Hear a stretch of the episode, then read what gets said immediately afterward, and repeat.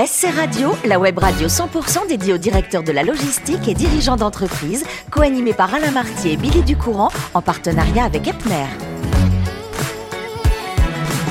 Bonjour à toutes, bonjour à tous, bienvenue à bord de SC Radio, la radio 100% consacrée à la supply chain. Vous êtes plus de 3900 directeurs de la logistique et dirigeants d'entreprises abonnés à nos podcasts. Nous vous remercions d'être toujours plus nombreux à nous écouter chaque semaine. Et bien sûr, vous pouvez réagir sur nos réseaux sociaux et notre compte Twitter SC Radio-du-Bas TV.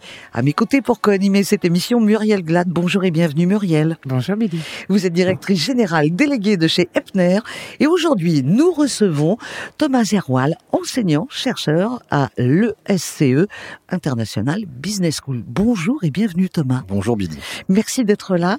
Vous êtes un ch'ti. Exactement. Voilà, et fier de l'être. Évidemment, bien sûr. Évidemment.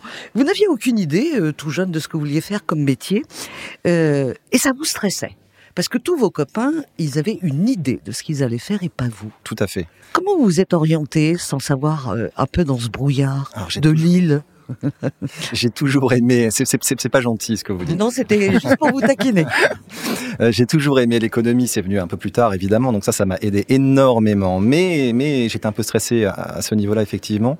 Et j'ai une formule qui, que je répète souvent, qui était de dire, mon rêve était d'être étudiant à vie. Voilà. Ah oui, c'est bien. C'est bien, on n'a pas besoin de travailler. Évidemment. Alors on travaille autrement, mais ouais, c'est une autre ambiance. Bon, euh, au niveau de l'économie, euh, dès la classe de cinquième, donc ce sera un bac ES. ES, économie et sociale, grâce à un prof formidable. Exactement. Qu'on va citer aujourd'hui, un certain Denis. Denis Anne, un cri du cœur pour un professeur de terminale. Les professeurs peuvent changer la vie. Euh, il a changé une partie de la mienne en donnant confiance, en me montant. Donc en terminale, on croise quelqu'un d'important et il nous dit que c'est possible de continuer très très très très loin. Donc j'ai essayé de continuer très très loin et je suis un pur produit de l'université française, de l'université de Lille, bien entendu. Bah évidemment. Vous l'aurez compris. Euh, donc le parcours classique, euh, Doug, licence, maîtrise, un, premier master qui en économie du développement qui s'est bien passé, mais j'étais pas vraiment à ma place, donc je stressais euh, un peu aussi là-dessus. Et un doctorat aussi derrière. ensuite un doctorat, oui. Dites donc, pour quelqu'un qui stresse, vous avez fait combien d'années d'études? Ah, reconnu 8, en fait un peu plus, avec deux bacs plus 5, mais reconnu 8, oui. Vous auriez pu être chirurgien, euh, médecin généraliste. J'ai horreur du sang, mon Dieu, non, non. euh, ensuite, vous allez, votre premier job, vous le faites à l'école supérieure du commerce extérieur, à qui vous allez rester très fidèle, finalement. Exactement. Hein une école qui a été fondée en 1968, c'est une année euh, particulière dans cette France qui a bougé et qui avait une très bonne intuition. Racontez-nous un peu. Alors, une intuition qui était remarquable à l'époque, euh, donc les premiers fondateurs de l'école, se sont dit qu'il manquait de bras opérationnels, techniques, de bonnes têtes pensantes pour aller vendre à l'international à l'export. L'intuition est remarquable puisque encore aujourd'hui, on en manque. Donc effectivement, on forme à ça, pas que à ça, on s'est beaucoup développé, mais on forme aussi à ça. Donc j'arrive dans une école qui a une ADN particulière. Euh, voilà. Et qui vous plaît, qui vous séduit, qui vous motive? Qui me plaît, qui, séduit parce qu'on a encore un esprit familial et quand on propose des innovations, c'est possible. On tente, on teste, on regarde. Euh, quand on veut taper à la porte de son directeur, c'est possible. Et puis j'ai un luxe absolu et je le dis, j'embrasse évidemment tous mes collègues, c'est que je n'ai euh, strictement rien à reprocher à aucun de mes collègues. On est dans une ambiance absolument formidable. Je pense que tous ceux qui nous écoutent peuvent se dire, celui-là, soit c'est un menteur, soit il a énormément de chance et je suis plutôt du côté de la deuxième solution. Vous allez être décoré par euh, l'éducation nationale si ça continue. Euh, expliquez-moi comment un économiste et chercheur comme vous, après euh, ces longues études, comment vous devenez un spécialiste, entre guillemets, un professeur de la supply? Alors, euh, ma thèse portait sur les politiques de transport durable. J'ai vraiment un, grand appétit pour le développement durable, pour l'environnement en général. Et l'idée générale était de se dire, est-ce que des entreprises dans différents secteurs peuvent réussir à mettre en place des choses pour moins polluer? Et tout mon travail qualitatif de terrain, de thèse, était de se dire, mais certains n'y arriveront jamais ou ne peuvent pas le faire. Et c'est de comprendre pourquoi. Bon, euh, une fois que je soutiens ma thèse, je, je fais évidemment quelques cours à l'université, mais euh, le directeur de l'époque me dit qu'une fois que je suis docteur, euh, il serait bon que j'arrive dans cette belle organisation qu'est le SCE. Donc me voici euh, enseignant après de nombreuses années en économie, mais aussi sur les politiques de transport durable, sur l'environnement, sur la logistique, sur le transport en général. Et pour être un bon professeur, vous nous dites également que pour être un bon enseignement, enseignant, pardon, il faut deux ou trois pôles différents. Alors, si on n'est que dans une école, on peut avoir un petit ronron, on peut s'endormir peut-être, euh, et ce serait dommage pour les élèves. Donc, vous, vous donnez des cours dans plusieurs écoles. Alors, mon employeur principal est le SCE, mmh. euh, où il fait bon vivre, je le répète. Euh, mais ça, c'est quatre jours par semaine. Euh, je garde une journée par semaine pour enseigner soit dans des écoles d'ingénieurs, soit à l'université. J'ai fait aussi un passage par Sciences Po. Mais vraiment pour essayer de se dire, le public, le profil en face de nous, enseignants, n'est pas forcément le même et on apprend beaucoup avec des profils différents. Mhm. Alors Muriel, euh, c'est intéressant comme profil, hein, euh, notre camarade euh, Thomas. Quelles sont les questions que vous avez eu envie de lui poser? Parce bah qu'il est jeune en plus. oui, il est jeune, mais ce que j'ai apprécié en fait lors de la préparation de cet entretien, c'est que vous avez évoqué un autre aspect de la supply chain. On parle beaucoup dans la supply de la data. La data, c'est primordial. Il faut pouvoir collecter cette data, transmettre la data, mais il y a aussi un aspect que vous avez développé qui est l'humain. Euh, pourriez-vous, s'il vous plaît, développer cette vision, de, enfin, votre vision de cet aspect particulièrement dans l'humain, dans le commerce euh, de, la, de la supply chain? Bien sûr. Alors, l'idée générale pour un chercheur, si je me place vraiment d'un point de vue d'un chercheur. Euh, on est face à deux problématiques. Soit on part sur une problématique quantitative, on a besoin de data, ce qui est très utile, soit on n'a pas de base de données. Donc là, il faut aller rencontrer des chefs d'entreprise, des logisticiens, il faut aller récolter cette donnée soi-même sur le terrain. C'est pour ça que je suis parfois un peu irrité euh, quand j'entends que les chercheurs sont déconnectés du monde réel, ou alors quand j'entends que les chefs d'entreprise sont déconnectés de la recherche. En réalité, nos deux mondes peuvent cohabiter extrêmement bien. Euh, il faut savoir que sans base de données, euh, il y a des impacts très importants. Sans base de données, sans traitement de ces données, si on n'a rien, bah, les choix politiques qu'on fait avec rien sont mauvais. Il faut essayer d'être un chercheur qui va à l'encontre de vraies personnes, de vrais métiers, collecter des choses, les publier, les transmettre, les synthétiser et espérer qu'un jour ça soit lu, entendu et faire progresser évidemment petit à petit euh, la recherche. Très bien. Alors, vous dites aussi que vous arrivez assez vite, assez rapidement à, à déceler les étudiants qui sont prêts. Alors, je ne sais pas ce qu'est un étudiant qui est prêt à travailler au cœur de la supply chain, mais comment vous arrivez euh, bah, à les identifier? Quelles sont leurs caractéristiques? Enfin, c'est un sujet qui m'intéresse pour les repérer moi-même d'ailleurs. Alors, si je dois être court, euh, je dirais qu'un étudiant qui est prêt, c'est un étudiant qui n'a pas seulement compris les techniques qu'on lui enseigne, que ce soit en amont, en interne ou en aval, peu importe, en supply, c'est quelqu'un qui a aussi compris les limites de ses outils. Donc je préfère voir, quand je sais que je vois un étudiant ou une étudiante qui a compris les limites et qui est déjà en train de réfléchir à comment contrer ces limites, il ne s'agit pas de comprendre et d'avoir une simple compétence, d'avoir une simple technique et de pouvoir l'appliquer de façon un peu robotique. Il s'agit au contraire de garder son esprit critique et de se dire que ça peut fonctionner pardon, dans un contexte, pas forcément dans un autre, et déjà d'anticiper des réactions peut-être euh, réelles dans les entreprises. Voilà. D'accord. Et dès qu'ils ont ces caractéristiques, vous vous dites... C'est assez tranchant, oui, oui, oui, ouais, ça se voit.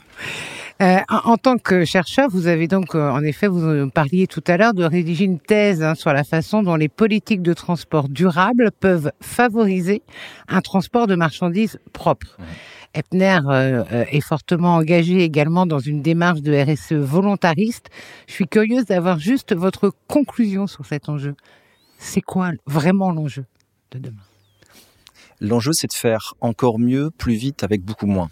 Alors je sais que c'est très rapide ce que je veux dire, euh, mais c'est une conclusion comme une autre. Euh, et, en plus, Epner, on, on est en train avec ma collègue Isabelle Bassani-Pierre d'écrire une étude de cas, donc on rencontre beaucoup de personnes d'Epner en ce moment qui sont absolument charmants. Euh, c'est un peu un cas d'école.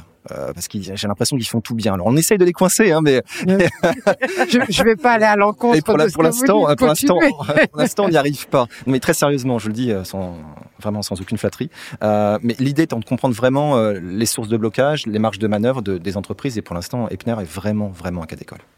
Bon, merci Muriel pour vos questions. Alors, quand on entend Thomas, euh, je rappelle, hein, 8 ans d'études, enseignant, passionné, hein, on vient de l'entendre, vous vous rendez compte que ce garçon aurait pu passer sa vie sur une scène, euh, à jouer de la batterie et à faire le zouave. Euh, Racontez-nous, vous, avez, vous êtes passé à côté d'une carrière incroyable de batteur. Ah.